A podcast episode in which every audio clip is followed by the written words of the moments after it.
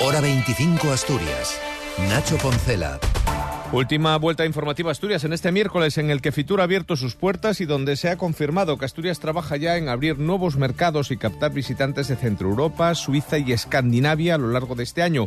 Un periodo que, según la vicepresidenta del Principado, Jimena Llamedo, estará marcado por una conectividad turística sin precedentes. Por lo que llevábamos denunciando desde las organizaciones de este comportamiento por parte de nos está la voz que queríamos escuchar. Recuperamos enseguida la de la consejera y como decimos, hoy ha abierto las puertas de Fitur donde la Feria Internacional de Turismo se ha convertido en uno de los referentes, sin duda alguna, para Asturias, en una jornada en la que también en los diez primeros meses de 2023 se ha confirmado que se batió el récord de visitantes y se cerró con más de 2,8 millones de viajeros.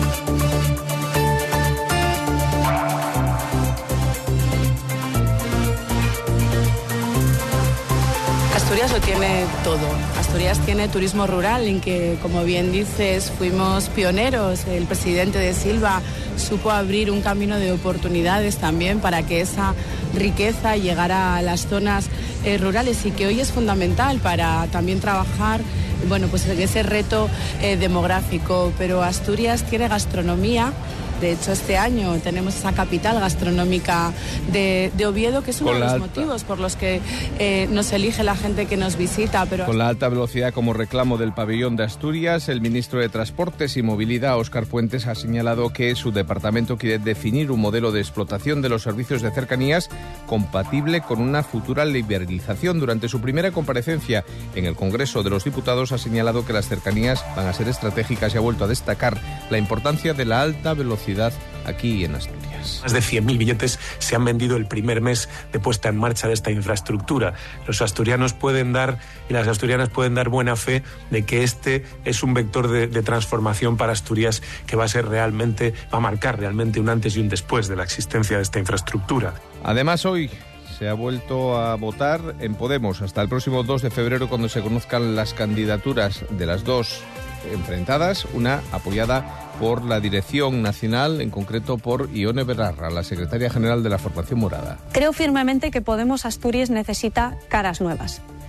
Con Diego y el equipo que él representa, que es diverso y es representativo de los distintos concejos asturianos, creo que sea una la experiencia con la frescura Estoy segura que de su mano la militancia volverá a tener el espacio de acción política que tanto se merece. Diego Ruiz de la Peña frente a la crítica, Olga Blanco. Mientras tanto, la Federación Asturiana de Empresarios urge de nuevo a los gobiernos de España y de Asturias a abaratar los precios de la energía después de que Arcelor no deje muy claro qué va a hacer con la descarbonización. Escuchamos a María Calvo, presidenta de FADE. Lejos de, exigir a la empresa, yo creo que lo que hay es que abordar en serio eh, los problemas que, tiene y intentar solucionarlos. Y los plazos eh, son cada vez más cortos y la empresa vemos cómo está tomando decisiones en otros sitios, ¿no? Por tanto, yo creo que el motivo de preocupación existe. Y la consejera de Salud ha reconocido este miércoles que la negociación del nuevo mapa sanitario se prolongará más allá de marzo y la búsqueda del mayor consenso posible obligará que estas negociaciones se puedan alargar hasta mayo o hasta junio. Saavedra, Concepción Saavedra, ha cerrado hoy la ronda de contactos con todos los grupos parlamentarios, excepto con vos, con un encuentro con la diputada del Grupo Mixto, Covadonga Tomé. Los y las usuarios que, como digo, en ningún caso pueden ver mermada su atención cosa que entendemos que no ocurrirá, pero sobre todo no pueden verse obligados a desplazarse fuera de su entorno cosa que no tenemos tan clara y que esperamos que se afine, que se afine muy muy bien de aquí a que se apruebe el documento definitivo. Y nos queda tiempo para el tiempo. ¿Cómo llega el jueves 25 de enero? Con cielo como el de hoy, poco nuboso y las temperaturas sin, sin cambios. En las principales ciudades se va a oscilar entre los 6 de mínima, 6-7 dependiendo en el interior o en la costa y máximas que rondarán los 17. Pasen buena noche, les dejamos ya con el deporte y seguimos informándoles en la SER.